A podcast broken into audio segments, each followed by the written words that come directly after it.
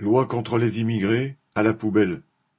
Samedi 25 mars, de nouvelles manifestations ont eu lieu dans de nombreuses villes pour dénoncer le projet de loi révoltant Asile et immigration préparé par le ministre de l'Intérieur Darmanin. Ce projet s'ajoute en effet aux vingt lois votées en quarante ans qui ont déjà rendu plus difficile encore la vie des travailleurs immigrés. Il vise à accélérer les procédures d'extradition des sans-papiers et à diminuer leur possibilité de les contester. Il durcit aussi les conditions pour obtenir un visa. Nous allons instaurer un examen de français obligatoire pour tous les titres de séjour.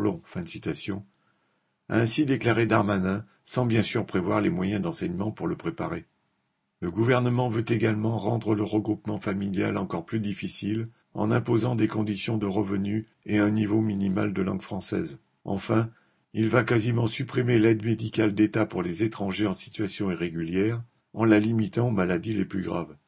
Dans le même temps, à la demande du MEDEF, le gouvernement veut créer un titre de séjour métier en tension entre guillemets dans des secteurs comme le nettoyage, la restauration, l'hôtellerie, etc., où le patronat a du mal à recruter tellement les salaires sont bas et les conditions de travail déplorables. Cela lui permettrait de disposer d'une main-d'œuvre encore plus corvéable, d'autant que ces titres de séjour seraient renouvelables tous les ans.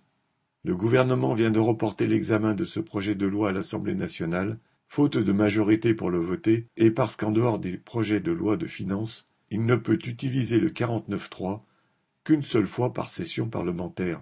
Mais il cherche des combines pour le faire passer vite.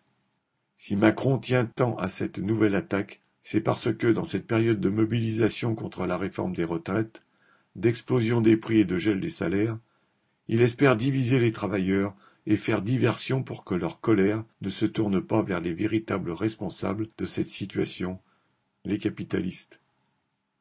Arnaud Louvet